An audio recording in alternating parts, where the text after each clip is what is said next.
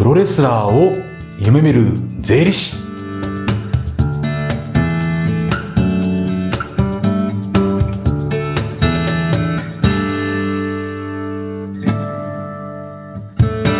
皆さんこんにちは。相続専門税理士の山中です。本日はテーマとしましてデジタル資産の相続についてお話をさせていただきます。今回はテーマがあのボリュームありますので2回に分けてねお話をさせていただこうと思います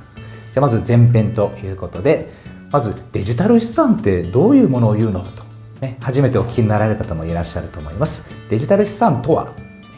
えー、大きくこうやって3つあるかなと思います。まあ、1つ目はあの銀行にあるインターネットバンキング通帳でこう持って管理してやるんじゃなくても全部今インターネットで振り込みだとかねすると思いますけれどもそういったインターネットバンキングがまず1つ目かなと思います。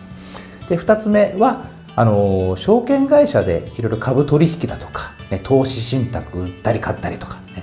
今もあの証券会社にわざわざ出向かないで、ね、全部もうインターネットであの注文ができると思いますんで、まあ、こちらもあの、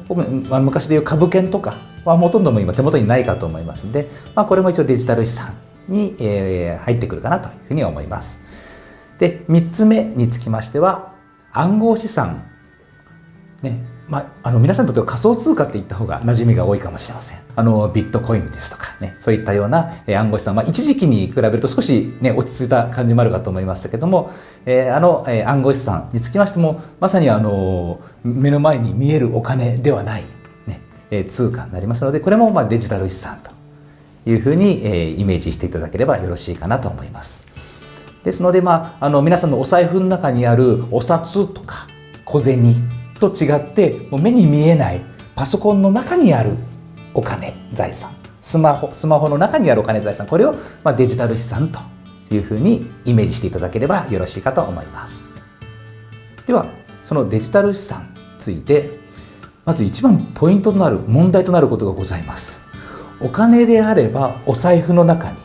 お金が残っている、ね、すぐわかるんですけどもデジタル資産のポイントなのはどこにあるのかがわからない。本人わかりますよ。家族が見た時にどこにあるのかわかんない。というのが、えー、このデジタル資産の、まあ、相続する上で最大のネックになってきます。大体今はパソコン、まあ、スマホの方が多いですかね。スマホスマホの中にえでやり取引すると思うんですけれども、はい、その中でいうと、まあ、その手がかりきっかけきっかけとなることが、まあ、3つほどこれもあるかなと思います。まあ、主にパソコンになるんですけどもパソコンのあの右側にあります、えーと、お気に入りとかありますよね。大体あちらで皆さんあのインターネットバンキングとかで多分登録してあると思うんでああいったお気に入りのところから何かそういったような取引してないかなっていうのをまず、えー、詮索する方法が一つ。あとはあの閲覧記録かな。はい。あのインターネットでこう接続した記録だとかってあの、ね、その後閲覧できるかなと思いますんでそういったところでどういったサイトを見てるのかとか。まあ、それ以外のいろんなサイトも全部出てきちゃうかと思うんですけれども、まあ、そういった中でそういったお金の取引をしているサイトというのがもし見つかればそれが何かあの財産をたどるきっかけになるかなというところです。あとはまあお知らせメールって言えばいいのかな。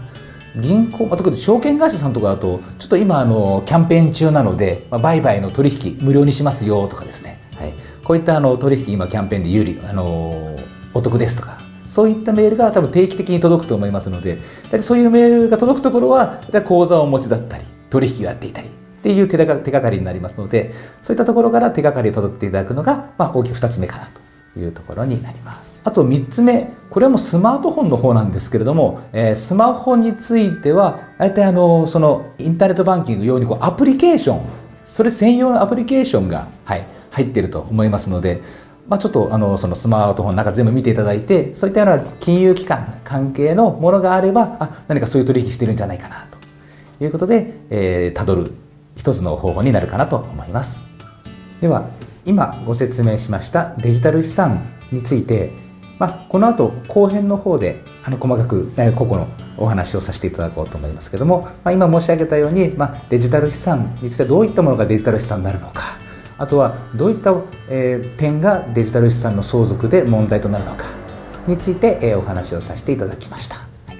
じゃあ具体例はまた後半の方でお話しさせていただきます。じゃあ前半はここで以上です。